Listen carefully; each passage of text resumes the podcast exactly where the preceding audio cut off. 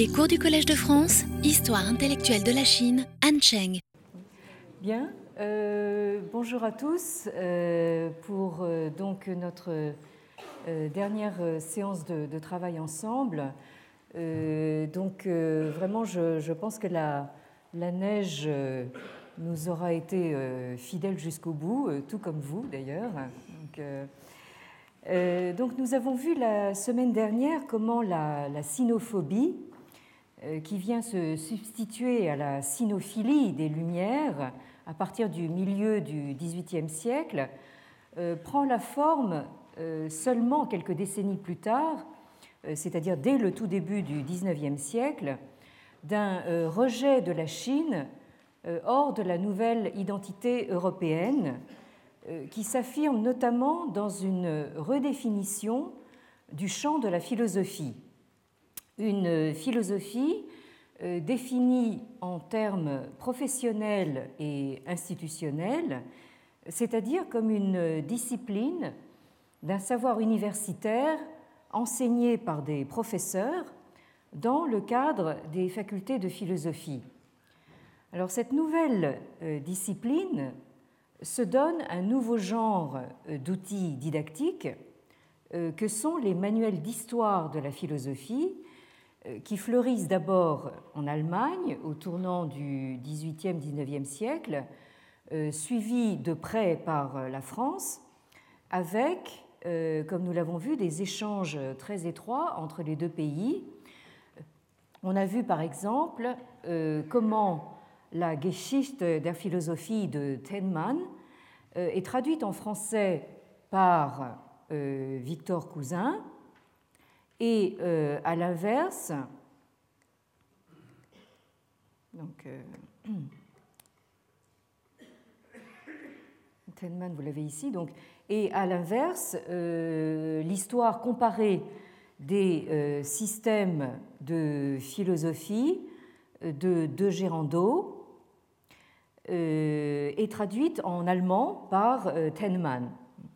Donc, la philosophie, avec une majuscule, se constitue donc euh, de par son histoire et en conséquence, les peuples euh, déclarés sans philosophie euh, sont aussi déclarés sans histoire, toujours avec une majuscule. Alors, ces histoires de la philosophie, qui constituent donc un nouveau genre, ont pour objet de retracer le récit ce que les anglo-américains appellent euh, actuellement narrative, donc le récit d'une aventure intellectuelle présentée comme spécifiquement et exclusivement européenne, dont les origines, alors on a vu que la, quête des origines, c'est une quête chère au romantisme allemand, donc dont les origines sont identifiées comme étant grecques. Alors les origines grecques de la philosophie et de l'identité européenne euh, nous apparaissent encore maintenant, c'est-à-dire deux siècles plus tard, comme une évidence. Euh, nous avons tous, euh, ou presque tous, fait de la philosophie en classe de terminale, et nous nous souvenons tous que dès le premier cours, donc, on nous a convaincu donc euh, des origines grecques de la philosophie. Hein. pratiquement la première phrase de tous les cours de philosophie de terminale, c'est la philosophie donc euh, commence en, Grèce. Alors, il faut rappeler cependant que ça n'était pas du tout une évidence au XVIIIe siècle, où les Grecs, comme on l'a vu, étaient considérés simplement euh, comme des euh, philosophes ethniques, comme on les appelait à l'époque, euh, par les théologiens et les penseurs chrétiens. Et ce même XVIIIe siècle, où les philosophes comme Voltaire et Leibniz s'intéressaient à la Chine précisément parce qu'ils y voyaient l'aspect originel d'une civilisation remontant à une antiquité antédiluvienne, c'est-à-dire donc antérieure au déluge, euh, repère biblique par excellence. Donc on observe une reconfiguration à la fois spatiale et temporelle qui permet de repousser la Chine dans un Orient lointain et dans une Antiquité tellement ancienne qu'elle en devient primitive. Euh, Tenman, dans sa Geschichte der Philosophie, dans son histoire de la philosophie, écrit ceci, je cite, Quoique nous retrouvions chez tous les peuples des traces de l'esprit philosophique, néanmoins, cette disposition générale de l'esprit ne se voit point chez tous développée au même degré. La philosophie ne s'est pas élevée partout jusqu'à former une science. Le peuple grec est celui dont le génie original a fait époque dans l'histoire de la philosophie. Les peuples orientaux, qui, pour l'Antiquité et la date de leur civilisation, se placent avant les Grecs, ne s'élevèrent jamais à la même hauteur, autant du moins que nous pouvons en juger. Tennemann se montre un tout petit peu prudent en fin de phrase. Alors, le grand Hegel, qui cite euh, et d'autres prédécesseurs allemands dans la bibliographie de ses leçons sur l'histoire de la philosophie, pose d'emblée la question où devons-nous commencer l'histoire de la philosophie hein, C'est où hein, Et non plus quand, hein, puisque poser la question du quand, c'est évidemment reconnaître la plus haute antiquité euh, des civilisations orientales. Donc là, maintenant, la question devient plutôt géographique. Réponse de Hegel, la philosophie commence là où l'essence des choses parvient à la conscience sous forme de pensée pure. C'est le cas dans le monde grec. Et euh, Hegel de marteler au début de tous ses cours, à chaque début de semestre, euh, alors il le, dit vraiment sur, sur, tous les tons et sous toutes les formes, nous avons deux philosophies, un, la philosophie grecque, deux, la philosophie germanique.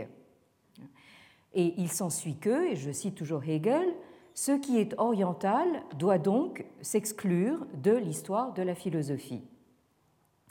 Et euh, Victor Cousin, donc euh, notre euh, disciple français donc, de Hegel, renchérit dans le sens d'une opposition binaire qui ne nous a plus tellement quittés depuis. Je cite Victor Cousin, La Méditerranée et la Grèce sont l'empire de la liberté et du mouvement, comme le haut plateau du monde indo-chinois, c'est-à-dire donc l'Inde et la Chine, est l'empire de l'immobilité et du despotisme. Alors, euh, je dois dire que ça, fait vraiment plaisir d'entendre des philosophes aussi roboratifs qui, euh, au moins, ont le mérite de ne pas euh, mâcher leurs mots. Euh, parce qu'aujourd'hui, on est plus euh, soucieux du politiquement correct et euh, on enrobe davantage ses, propos.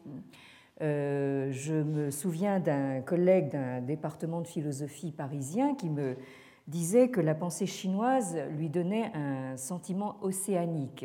Alors, je pense qu'il faut comprendre euh, vaste et vague, euh, indéterminé, sans bord, c'est-à-dire euh, en clair sans les contours nettement découpés du concept. Et alors, c'est amusant de constater que ce collègue retrouvait, pour ainsi dire, spontanément des accents hegeliens, puisque Hegel, toujours dans ses leçons sur l'histoire de la philosophie, nous dit, je cite, c'est là le caractère général des idées et des philosophèmes religieux en Orient, une immensité où tout se perd. Alors, donc, euh, nous qui euh, avons donc euh, découvert, comme je le disais tout à l'heure, la, philosophie en, terminale, nous avons bien retenu donc dès le, tout premier cours que cette noble conquête de la pensée est d'origine grecque. Alors, or que cela plaise ou non, force est de constater euh, la manière dont la Grèce, comme origine de l'identité européenne et en tout premier lieu de la philosophie, euh, s'est imposée dans un processus d'invention. Alors, je précise qu'il ne s'agit pas de l'invention au sens ordinaire euh, d'idées imaginaires, gratuites et plus ou moins farfelues. Hein. mais au sens où pourrait l'entendre l'historien britannique Eric Hobsbawm. Alors ça s'écrit H-O-B-S B-A-W-M. Dans le livre qu'il a coédité avec l'africaniste Terence Ranger, donc R-A-N-G-E-R, e euh, en 1983, qui est paru aux presses euh, universitaires de Cambridge, euh, un ouvrage qui est devenu déjà un classique et qui s'intitule The Invention of Tradition, c'est-à-dire donc l'invention de la tradition. Et dans cet ouvrage, Hobsbawm part de la constatation que des traditions qui nous semblent anciennes ou qui se proclament comme telles ont souvent une origine très récente euh, pour la bonne raison qu'elles ont été euh, inventées. Euh, et il y a une espèce de loi selon laquelle plus une tradition est revendiquée avec force et insistance, plus on peut être à peu près sûr qu'elle est d'origine récente. Hein. Donc qui dit tradition euh, dit évidemment volonté euh, de perpétuer le passé. Et dans le cas de traditions inventées, il s'agit de se forger une identité et une légitimité en inventant une continuité avec un passé historique approprié, euh, c'est-à-dire un passé sélectionné et au besoin reformaté pour les besoins de la cause.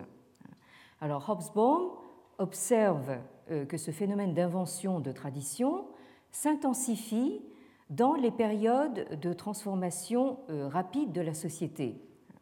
Et voilà pourquoi, selon lui, les 200 dernières années, c'est-à-dire donc depuis le début du XIXe siècle, euh, ces 200 dernières années sont une période privilégiée pour l'observation d'un tel phénomène.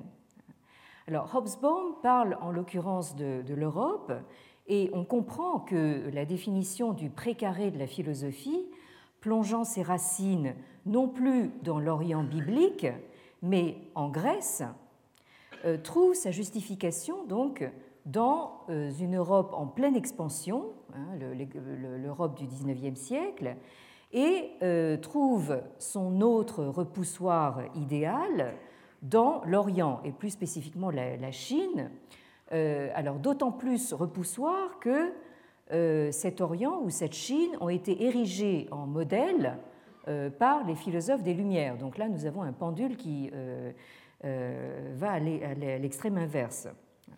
Alors, c'est évidemment un paradoxe de plus que c'est ce même processus d'invention de la tradition qui se trouve réapproprié et à un degré tout aussi exacerbé, sinon plus, dans la Chine actuelle, euh, comme nous l'avons vu euh, l'année dernière et euh, comme nous aurons l'occasion d'y revenir sous un angle différent l'année prochaine. Alors maintenant, pour en revenir à Hegel, dans la section de ses leçons sur l'histoire de la philosophie consacrée aux Chinois, Hegel mentionne ce qu'il perçoit, ou plutôt euh, ce qui lui est présenté, euh, comme les grandes sources d'inspiration de la pensée chinoise, à savoir donc le, euh, ce qu'il appelle le, Yi hein, autrement dit donc le, le Yi Jing, le livre des mutations, Confucius, bien sûr, et Lao Tzu, ici. Alors, euh, pas étonnant d'ailleurs que euh, ce soit encore aujourd'hui ce que j'ai appelé dans ma leçon inaugurale le tiercé gagnant. Euh, c'est à peu près en fait les, trois seuls, disons, best-sellers que connaissent les, médias. Hein. Alors, comme on l'a vu la semaine dernière, c'est au retour de sa visite à Paris en 1826, au cours de laquelle Hegel fait la connaissance d'Abel Remusa, euh, premier titulaire donc de la euh, chaire de langue et littérature chinoise et tartare manchou au Collège de France. Donc, c'est au retour de cette visite de 1826 à Paris que Hegel fait une mention spéciale pour le taoïsme. Et voilà comment il articule les trois enseignements Hein, euh, ce que les euh, Chinois appellent les sanjiao, euh, donc dans une, là aussi dans une reconfiguration quelque peu surprenante. Hegel écrit ceci On trouve dans l'Empire chinois une religion euh, ou de Bouddha, Fo étant donc la transcription euh, chinoise de euh, Photo, c'est-à-dire de, Bouddha. Donc cette religion a été introduite en Chine en 50 après Jésus-Christ. Donc ça c'est la première chose. Puis on trouve la vieille religion du euh, Tao. Ici. Alors, euh, là, c'est assez surprenant, en fait, la manière dont, Hegel comprend Tao. Il nous explique celui-ci est un Dieu plus singulier, à savoir la raison. Il nous dit donc ein eigentümlicher Gott, die Vernunft. Et en troisième position, donc, arrive la religion d'État, hein, die Staatsreligion, à savoir la religion de l'Empire chinois, hein, qui est la religion du, ciel et des euh, mandarins, c'est-à-dire les Zhou, les confucéens.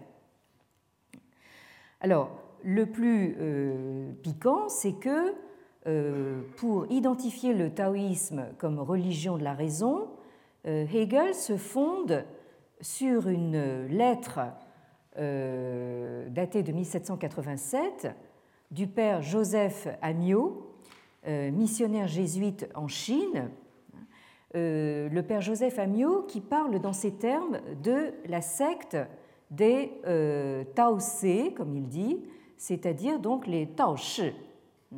Alors les Tao Shi, en fait, donc dans la réalité chinoise, sont des, des, des, sortes de, on pourrait dire des, prêtres, enfin même s'ils ne sont pas consacrés, mais en tout cas des, euh, euh, personnes qui sont chargées des cultes euh, taoïstes. Et voilà comment le père Amiot, en bon jésuite, décrit donc cette secte des Taoïstes. Et on a vu donc que les jésuites considèrent la secte taoïste comme la secte des sorciers. Donc il nous dit ceci la fameuse secte des Taoïstes, rivale des lettrés mais aujourd'hui tombée dans le discrédit, est souverainement méprisée de tous les gens d'honneur, parce que depuis quelques siècles, elle n'a compté parmi ses adeptes que ce qu'il y a de plus vil dans la nation. Alors là, le paradoxe, évidemment, c'est que Hegel s'appuie donc sur cette lettre du bon père Amiot euh, pour faire de euh, cette euh, secte du, Tao la secte de la raison. Et euh, ça, c'est vraiment avec la caution scientifique d'Abel Remusa que Hegel inverse complètement l'échelle de valeur des jésuites, puisque pour les jésuites, il y avait la philosophie de Confucius d'un côté et euh, les superstitions taoïstes et bouddhistes de l'autre. Alors que nous voyons donc euh, Hegel faire du taoïsme tout d'un coup une religion de la raison. Donc euh, de toute évidence, euh, c'est bien Abel Remusa qui a révélé à Hegel l'existence, euh, je cite, d'une secte particulière chez les Chinois, hein, je cite Hegel, celle de ceux que l'on nomme Tao donc Tao Shi. Ceux qui font partie de cette secte et ne sont pas des mandarins et qui ne se sont pas associés à la religion d'État et qui n'appartiennent pas non plus à la religion bouddhiste. Leur notion principale est Tao, c'est-à-dire la raison, dit Vernunft. Euh, et Hegel continue euh, ainsi Tao Se signifie partisan de la raison. La conduite de la vie est pour eux l'essentiel. Il la nomme Tao Tao. Alors là, je ne sais pas d'où il sort ça. Alors, Tao Tao, c'est euh, selon lui la loi de Tao, la direction ou la loi de la raison. Ils consacrent leur vie à l'étude de la raison et assurent que celui qui connaît la raison en son fondement possède la science universelle. D'après Abel Remusa, c'est toujours Hegel qui parle, Tao signifie chez les Chinois, hein, alors là c'est exact, chemin, moyen de communication d'un lieu à un autre, puis, alors là il y a un peu extrapolation, raison, substance, principe. Tout ceci condensé au sens métaphorique, métaphysique, signifie chemin en général. c'est le chemin, la direction, le cours des choses et le fondement de l'existence de toute chose. Tao est donc la raison, et alors là donc Hegel cite Abel Remusa, est donc la raison originelle, la nous, l'intelligence en grec, qui a engendré le monde et le gouverne comme l'esprit régit le corps. D'après Abel Remusa, ce mot se rendrait le mieux par logos. Fin de citation. Alors, cette traduction de Tao par euh, raison a déjà une longue histoire. Euh, nous avons vu que dans les traductions des classiques chinois par les jésuites, les mots euh, Tao et Li sont le plus souvent traduits en latin par ratio.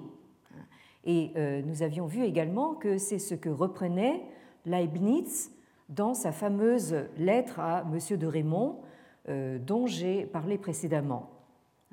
Donc, euh, au XIXe siècle, cette traduction de Tao ou Li par ratio euh, ou par le grec logos est déjà utilisée de manière conventionnelle, quasi routinière, par Abel Remusa dans tout ce qu'il écrit sur la Chine. Euh, par exemple, dans ses euh, mémoires concernant les Chinois, euh,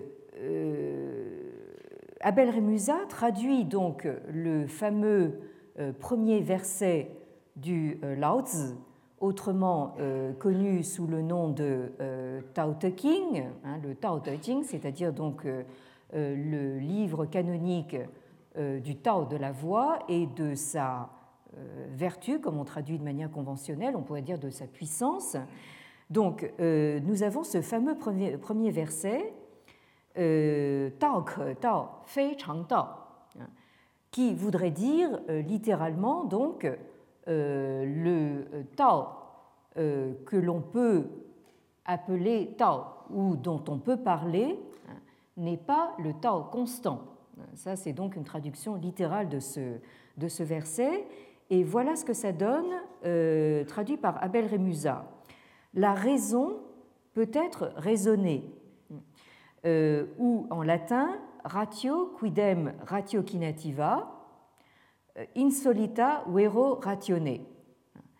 Et cette traduction est reprise comme argent comptant par Hegel, qui traduit ainsi euh, ce, premier verset. Alors euh, là, on a, un peu de mal à reconnaître donc l'original.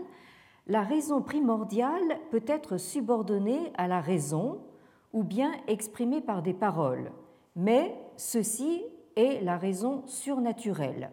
Fei ça devient la raison surnaturelle. Euh, mais Hegel conclut en disant euh, voilà qui, dans l'ensemble, ne nous apprend pas grand-chose, en effet. Hein, euh, là, je suis assez d'accord. Alors, donc, euh, à son couplet sur Tao, compris comme nous ou logos, Hegel donc ne peut pas s'empêcher d'ajouter hein, cela demeure toutefois bien confus. la langue chinoise euh, donc, après avoir donc, euh, cru identifier donc, un lieu de la raison euh, dans la tradition chinoise, il, conclut dans ces termes. Donc, ça ne nous apprend pas grand-chose et ça demeure très, très confus.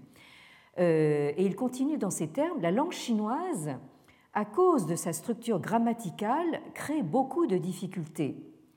Monsieur de Humboldt a dernièrement démontré dans une lettre à Abel Remusa combien indéterminée était la construction grammaticale. La langue chinoise, euh, c'est Hegel qui continue, donc la langue chinoise est si peu précise. Alors euh, là, euh, bon, je, m'excuse beaucoup, mais Hegel, je crois que sa connaissance du chinois était quand même relativement limitée, et donc son verdict sur l'imprécision de la langue chinoise me, me paraît peu fondé. Mais enfin, donc voilà ce qu'il dit. La langue chinoise est si peu précise qu'elle n'a ni préposition, ni désignation de cas, des mots sont mis plutôt les uns à côté des autres. Les déterminations demeurent ainsi dans l'indétermination. Alors Hegel se réfère ici à un échange épistolaire entre Abel Rémusat, donc qu'il considère comme le meilleur connaisseur de, l'Orient et qui est donc le titulaire de cette chaire de chinois au Collège de France, donc entre Abel Rémusat et son collègue allemand Wilhelm von Humboldt, euh, dont euh, vous avez le, nom ici, si je le retrouve, Wilhelm von Humboldt ici, euh, qui répond à Abel Remusa donc sur la nature des formes grammaticales en général et sur le génie de la langue chinoise en particulier. Alors, vous avez un ouvrage tout à fait euh, important et euh, décisif, donc, euh, qui porte sur cet échange épistolaire entre les deux savants, donc français et allemand. Il s'agit de l'ouvrage édité par Jean Rousseau, comme Jean-Jacques, c'est Jean tout court, Rousseau, et Denis Touard, T-H-O-U-A-R-D, qui s'intitule Lettres édifiantes et curieuses sur la langue chinoise, sous-titre Un débat philosophico-grammatical entre Wilhelm von Humboldt et Jean-Pierre Abel Rémusat. Euh, échange épistolaire qui a eu lieu entre 1821 et 1831. Alors là, euh, chose tout à fait euh, curieuse, c'est que il s'agit précisément de la décennie pendant laquelle Hegel donne ses leçons sur l'histoire de la philosophie à Berlin. Alors, cet ouvrage de Jean Rousseau et Denis Thouard a été euh, publié par les presses universitaires du Septentrion, donc à Lille, euh, en 1999. Alors, ce débat euh, philosophico-grammatical, comme l'appellent Rousseau et Thouard, a pour enjeu philosophique hein, de savoir si la langue chinoise est, par sa structure même, apte ou non à l'exercice philosophique. Autrement dit, est-il possible de euh, philosopher en chinois? Euh, De toute évidence, euh, nous dit-on, la réponse est non. Et si on veut résumer, on pourrait dire pas de flexion, donc pas de réflexion. C'est-à-dire qu'on s'appuie sur le fait que le chinois ne comporte pas de flexion, c'est une langue non flexionnelle, c'est-à-dire que ça ne comporte pas de, conjugaison, euh, de déclinaison, euh, de marque de différenciation des genres, etc. Hein.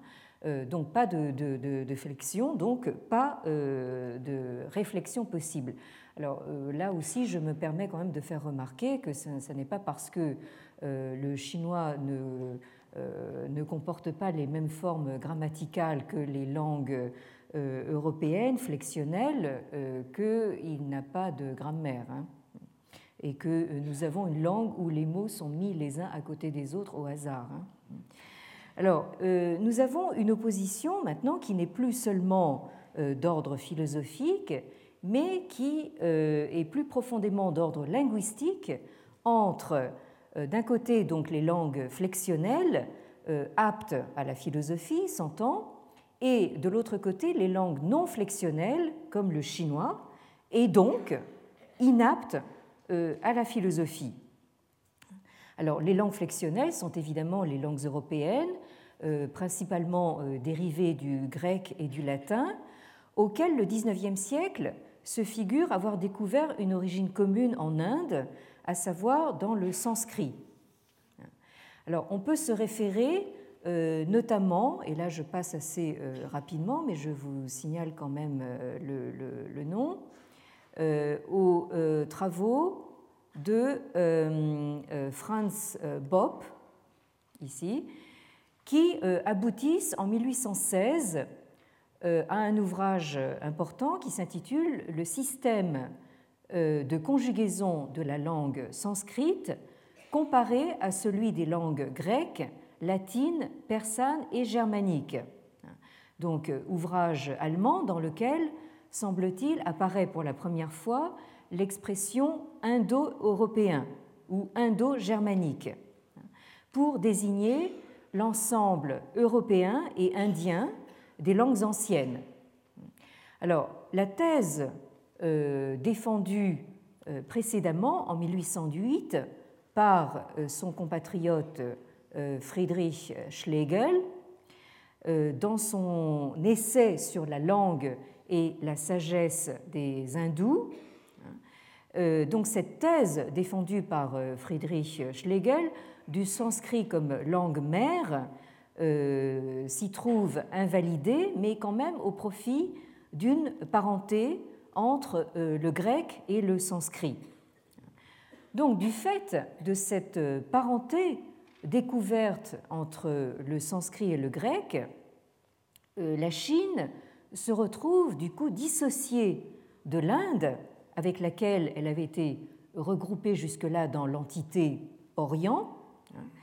Et donc euh, l'argument linguistique concernant le sanskrit, qui rejoint donc les langues flexionnelles européennes et qui en serait même, selon certains, la langue mère, la langue d'origine, euh, cet argument linguistique a pour effet de relier l'Inde à l'Europe et euh, d'isoler encore davantage la Chine comme l'autre absolu, hein, l'autre absolu de, l'Europe.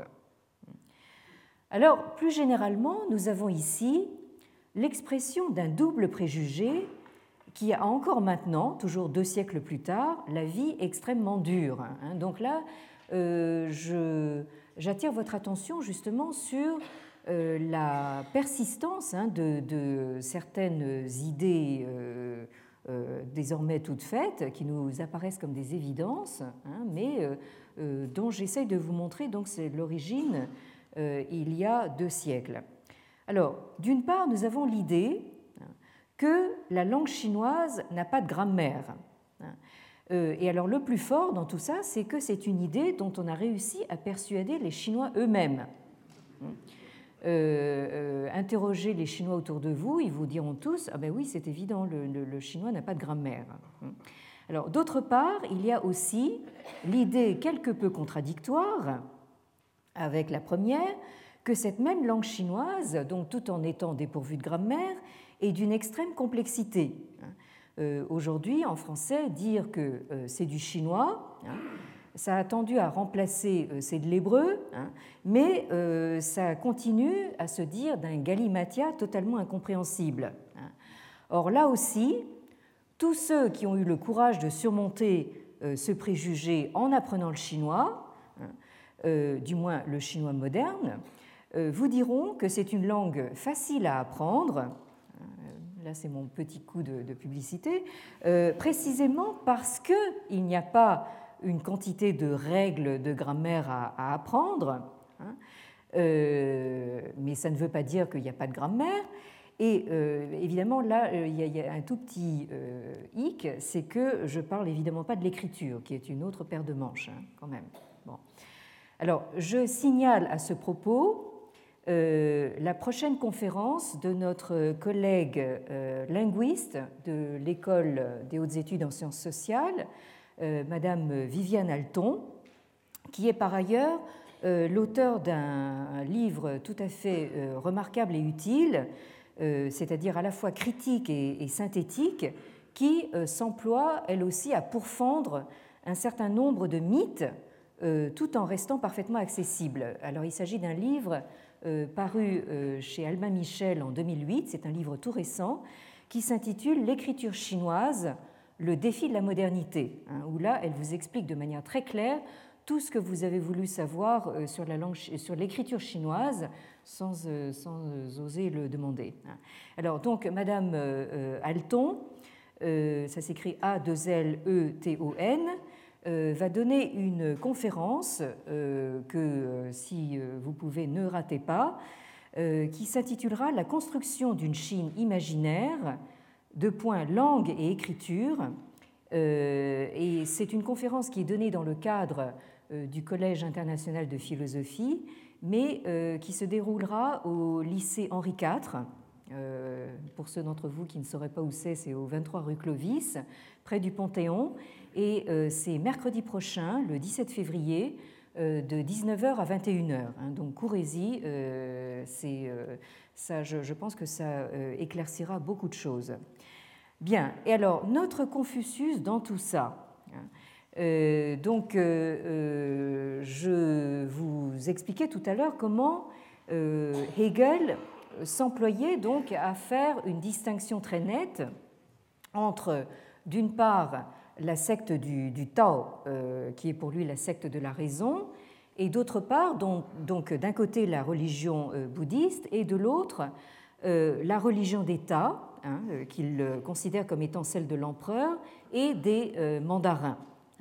Et alors là, je vous lis rapidement donc tout le passage qui concerne Confucius. Euh, qui évidemment dans son échelle de valeur est euh, placé donc en bas de l'échelle. Alors parmi les Chinois, le plus renommé pour la philosophie est Confucius, latin Confucius. Il a joui d'une grande notoriété, notamment au temps de Leibniz. Alors là, Hegel évidemment se souvient de son grand prédécesseur euh, allemand, mais il en prend totalement le contre-pied. Ces livres à Confucius, qui sont très nombreux, sont des plus considérés chez les Chinois ils en font leur étude principale. Il a commenté d'anciens livres de ce peuple, de genre historique surtout, et écrit aussi une histoire. Ses autres travaux concernent la philosophie. Ce sont également des commentaires d'anciens ouvrages traditionnels des Chinois. Cependant, c'est le perfectionnement de la morale qui lui a valu le plus de réputation. Ses ouvrages les plus célèbres ont été dernièrement traduits par un Anglais. Un missionnaire français a traduit du chinois sa biographie. D'après cette biographie, il a vécu au VIe siècle avant notre ère, fut quelque temps ministre, quitta ensuite le service et vécut en philosophant avec ses amis et ses disciples. Nous possédons aussi des conversations de lui avec eux. Ça, c'est les entretiens. Euh, pour l'essentiel, ses pensées sont d'une part des doctrines morales, d'autre part des prescriptions en partie fort insipides concernant le culte et les usages. La morale est bonne et honnête, sans plus, ne nous attendons pas à y rencontrer de profondes recherches philosophiques. Il faut encore moins songer à trouver chez lui de la spéculation. Confucius fut un homme d'affaires, ça, ça ferait plaisir à certains contemporains chinois, bon, euh, fut un homme d'affaires d'une sagesse pratique. Pour nous, il n'y a rien à glaner dans son enseignement. Nous n'avons pas par conséquent à y insister davantage. Les propositions qu'on y relève se trouvent partout, sont universellement connues. Le De Officiis de Cicéron vaut peut-être mieux et offre pour nous plus d'intérêt que tous les livres réunis de Confucius. Ceux-ci sont très délayés, comme des livres de prédication morale. On peut donc dire avec raison qu'il aurait mieux valu pour la réputation de Confucius que l'on n'eût pas traduit ses ouvrages. Ainsi, en nous faisant connaître son système de morale par une traduction allemande, on lui a fait perdre chez nous beaucoup de sa réputation. Alors, euh, donc euh, là, je, crois que le, verdict est, on, ne, peut plus clair. La morale de Confucius est, très commune, elle ne vaut même pas celle de Cicéron, et on aurait mieux fait donc de, ne pas traduire les entretiens. Là, c'est euh, autant pour moi. Hein. Bien. Alors, euh, donc, le, confucianisme, cette grande et euh, sublime philosophie pour les jésuites et, leurs lecteurs des deux siècles précédents, devient donc chez Hegel une morale d'État euh, formaliste, interdisant l'existence d'une liberté subjective et par conséquent totalement hétérogène à la philosophie proprement dite. Et donc sur le plan de l'interprétation, il est entendu désormais que la euh, doctrine confucéenne est une simple morale et qui, plus grave encore, a euh, promu une politique despotique et immobiliste. Hein. Et donc la primauté nouvelle accordée à l'abstraction spéculative pour déterminer ce qui vaut en philosophie, comme ce qui distingue l'humanité avancée euh, de la pensée euh, dite primitive, donc euh, cette primauté n'y est évidemment pas étrangère. Alors les Chinois, bien sûr, ont bien retenu que Hegel hein, considère les entretiens comme rien de plus que des, ce qu'ils appellent des Yen, c'est-à-dire des, de simples maximes ou paroles de sagesse donc, pour s'adapter donc, au monde. Alors ça, ça me rappelle les propos d'un collègue américain qui enseigne dans une école d'officiers américains, donc et qui me racontait qu'il avait eu l'idée un jour, donc ce, collègue en fait a, quand même le grand mérite d'essayer euh, d'inculquer aux officiers américains quelques notions euh, sur la culture chinoise. Et donc euh, il a eu l'idée un jour de leur faire étudier donc les entretiens de Confucius. Et alors ce qu'il a recueilli comme impression après donc lecture, euh, de la part de ces, de ces officiers, euh, c'est que euh, ces analects, comme les appellent donc les anglo-saxons, ces entretiens, sound like a series of fortune cookies strung together. Hein, c'est-à-dire donc, on dirait une série de fortune cookies. Hein, vous savez, c'est ces espèces de, de gâteaux infâmes d'ailleurs. Euh, qu'on vous distribue dans les restaurants chinois à la fin du repas, donc, euh, et où vous trouvez à l'intérieur des, euh, proverbes soi-disant chinois. Donc, donc on dirait une série de fortune cookies enfilées en collier, hein, les, unes après les autres. Hein. Donc voilà le, genre d'impression que donnent les entretiens chez les officiers américains. et là, je voulais quand même vous montrer cette ce dessin euh, satirique.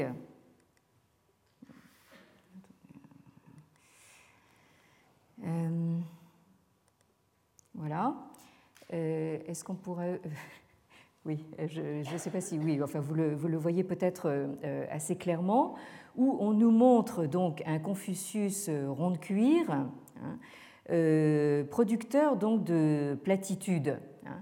Euh, alors, euh, vous, avez donc, euh, c'est un, un, dessin satirique qui est paru dans un journal américain, donc, où Confucius donc, a pondu ses, ses, maximes d'une sagesse profonde. Donc, The road may fork, so drive carefully, c'est-à-dire donc la route peut s'embrancher, enfin fourcher, donc conduisez avec précaution. Do not let the bed bugs bite. Hein, euh, au lit, donc euh, faites attention de ne pas vous faire euh, piquer par les punaises. looks like we're in for some rain. Hein, on dirait qu'on va avoir de la pluie. Hein. donc ça, c'est évidemment donc le genre d'image euh, qui euh, met euh, d'assez mauvaise humeur donc, les, disons, spécialistes chinois des, entretiens, dont notre historien Li Ling, hein, qui justement fait référence à ce dessin satirique au début de son ouvrage sur les entretiens de Confucius et qui évidemment en fait état avec une certaine mauvaise humeur. Hein.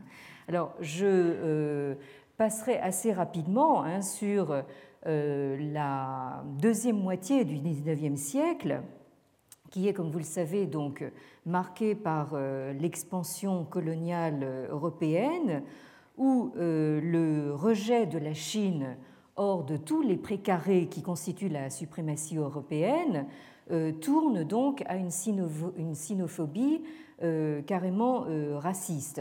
Hein. Euh, vous avez donc dans le, sillage notamment de notre grand philosophe national, donc Auguste Comte, hein, et de, son, de sa vision positiviste donc du, euh, progrès. Euh, Auguste Comte qui a quand même consacré un ouvrage à, des considérations, hein, je cite, sur l'ensemble de la civilisation chinoise qui date de 1861 et euh, où euh, il expose donc ces conceptions euh, selon lesquelles la race jaune, monothéiste, où sont particulièrement développées les fonctions actives, peut servir de transition entre les races noires fétichistes, où les fonctions affectives sont prépondérantes, et la race blanche récemment passée au stade positiviste.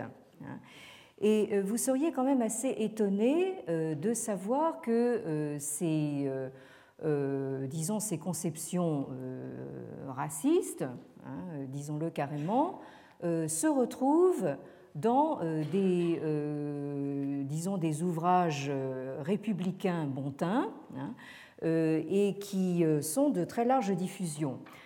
Par exemple, vous avez à l'entrée philosophie du grand dictionnaire universel, Larousse, hein, paru en 1879, hein, ceci. C'est chez les races indo-européennes euh, que le sens philosophique s'est développé, et c'est là qu'il importe de suivre l'évolution de la pensée. Cependant, avant d'entrer dans cette étude, il ne faut pas oublier qu'en dehors du monde arien, euh, se sont formées donc euh, d'autres formes de philosophie. Bien, alors pas de commentaires. Et pour terminer, donc, euh, nous avons là aussi euh, chez euh, un philosophe de notre magistère philosophique national, à savoir donc Alfred Fouillé, Alfred Fouillé dont on a peut-être un petit peu oublié le, nom, mais qui a quand même enseigné donc à l'école normale supérieure et qui a été donc euh, l'auteur d'une, lui aussi d'une histoire de la philosophie euh, compilée donc en 1875. Et alors donc cet Alfred Fouillé est également euh, l'auteur donc de, d'ouvrages dont les titres sont à eux seuls assez explicites.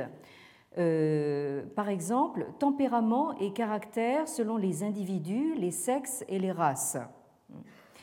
Euh, paru donc euh, en 1895, ou bien Esquisse psychologique des peuples européens, où il est écrit, hein, où Alfred Fouillé, donc le, philosophe, nous, nous,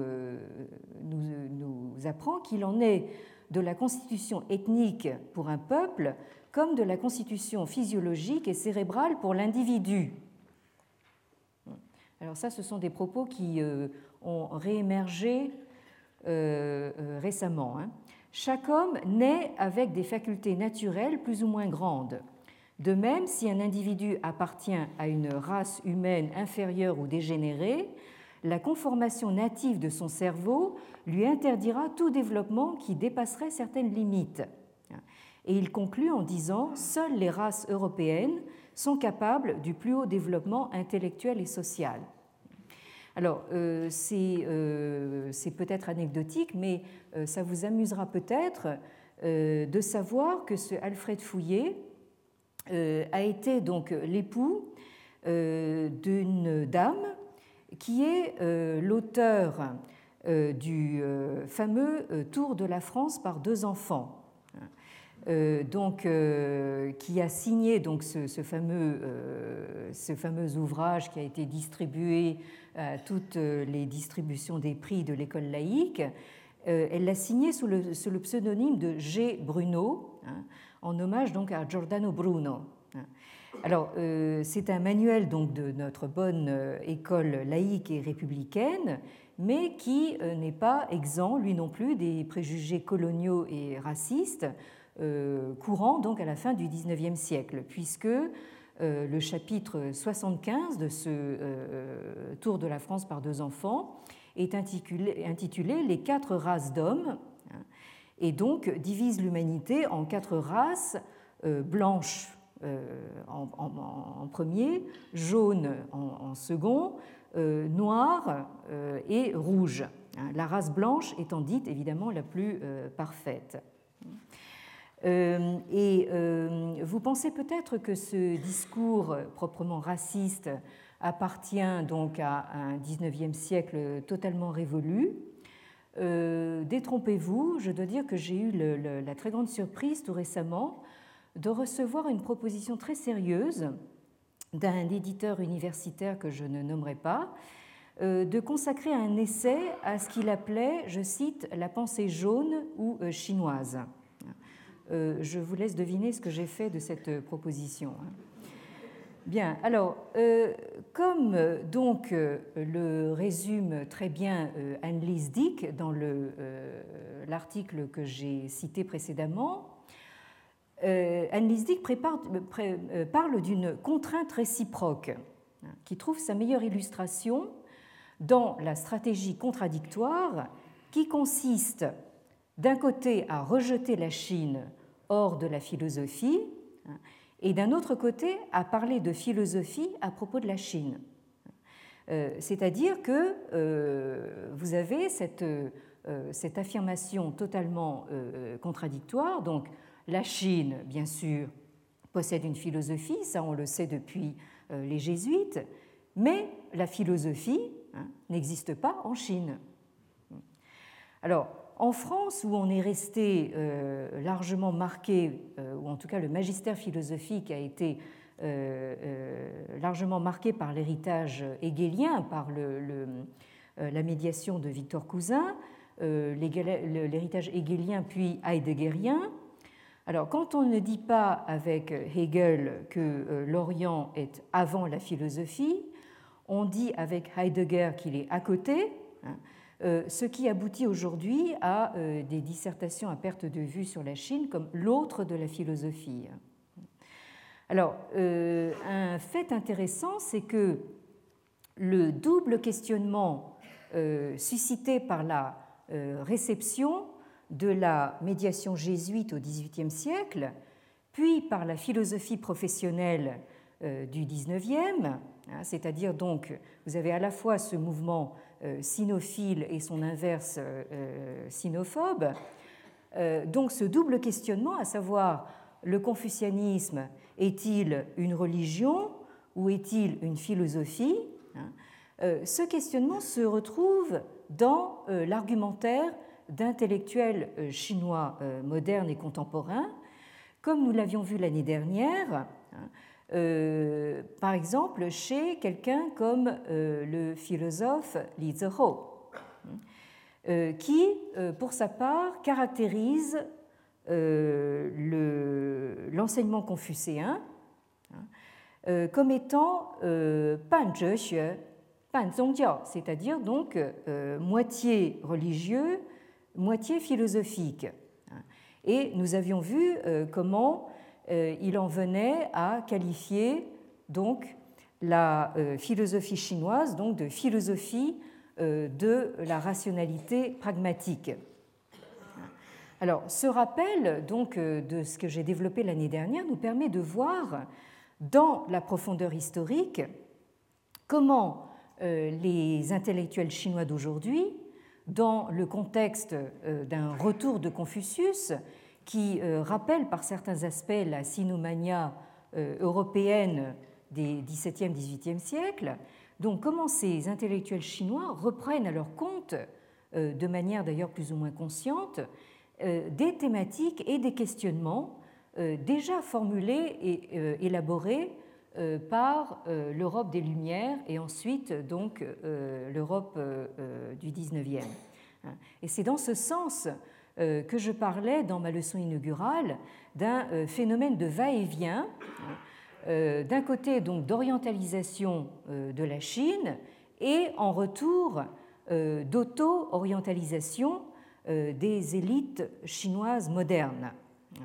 Et je vais conclure là-dessus puisque j'ai un petit peu insisté justement sur ce que j'ai appelé ces lunettes euh, nous avons sur le nez et dont nous n'avons presque plus tellement conscience, tellement nous, euh, les avons sur le nez, euh, ces lunettes avec lesquelles donc nous lisons notamment Confucius et, ses, entretiens.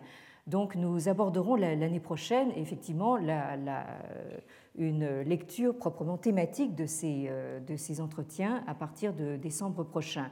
Mais en attendant, avec le professeur Edward Slingerland, euh, euh, qui viendra nous parler donc euh, le 1er juin prochain des us et abus de Confucius en Occident, nous aurons certainement l'occasion justement de revenir sur cette question. Et je signale d'ores et déjà, vous avez tous les renseignements sur le site internet du Collège de France, mais je le signale d'ores et déjà, un, rendez-vous, un autre rendez-vous important en juin, les 17 et 24 juin, avec Sir Geoffrey Lloyd, éminent helléniste, que certains d'entre vous connaissent sans doute, qui s'est intéressé, lui, de manière éclairée donc, à la Chine et qui viendra nous donner deux conférences, le 17 et le 24 juin. bien, et alors, donc, avant de nous quitter, si vous avez encore trois minutes et demie, euh, je voulais euh, terminer sur euh, une note humoristique. Hein, avec quelque chose que j'ai mentionné en passant, mais je voulais quand même vous le montrer parce que c'est véritablement un grand classique du genre et ce serait dommage que vous ne, vous ne le connaissiez pas. Donc, est-ce qu'on pourrait donc avoir le son pour que je puisse faire cette petite projection? Good afternoon and welcome to a packed Olympic Stadium München for the second leg of this exciting final.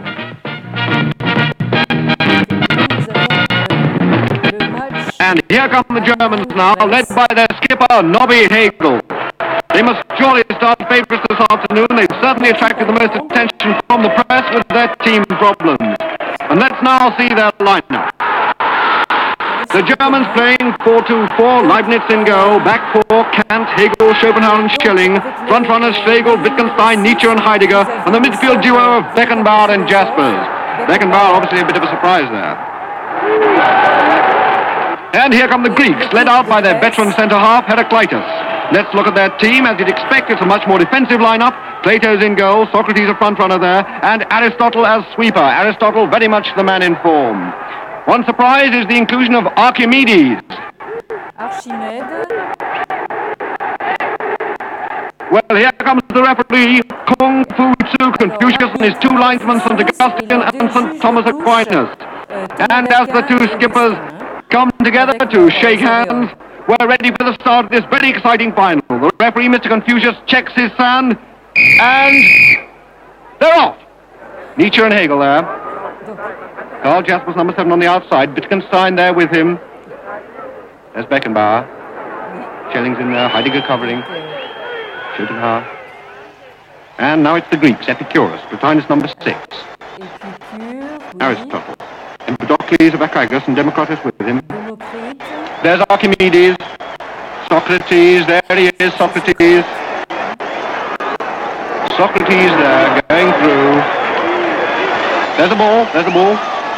We'll be bringing you back to this exciting contest the moment anything interesting. Well, there may be no score, but there's certainly no lack of excitement here. As you can see, Nietzsche has just been booked for arguing with the referee. He accused Confucius of having no free will, and Confucius, he say, name go in book. And this is Nietzsche's third booking in four games.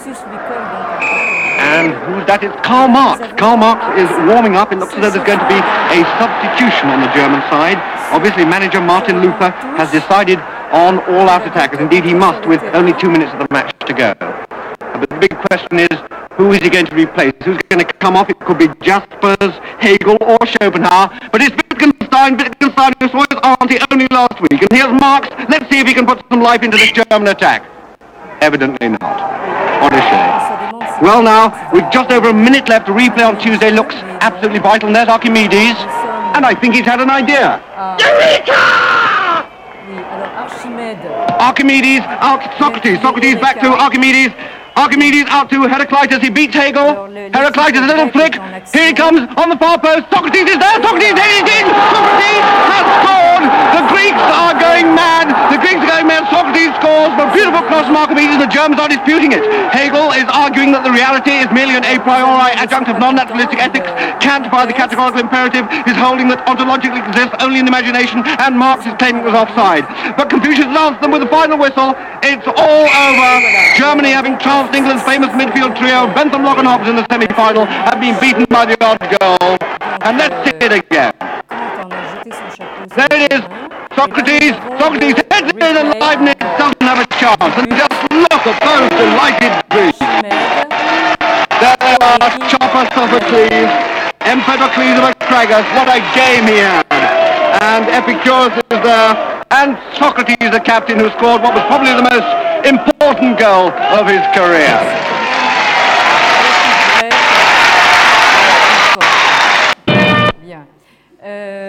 Euh, merci donc de votre euh, attention. Merci de m'avoir euh, accompagné donc tout au long de cette deuxième année de cours. Et pour l'heure, alors tous mes voeux renouvelés pour l'année du tigre, qui, je vous le signale, commence ce dimanche 14 février, c'est-à-dire le jour de la Saint-Valentin. Hein. Bien. Donc, euh, euh, bonne année à tous. Et donc, euh, à décembre prochain, ou en, juin en tout cas. Merci.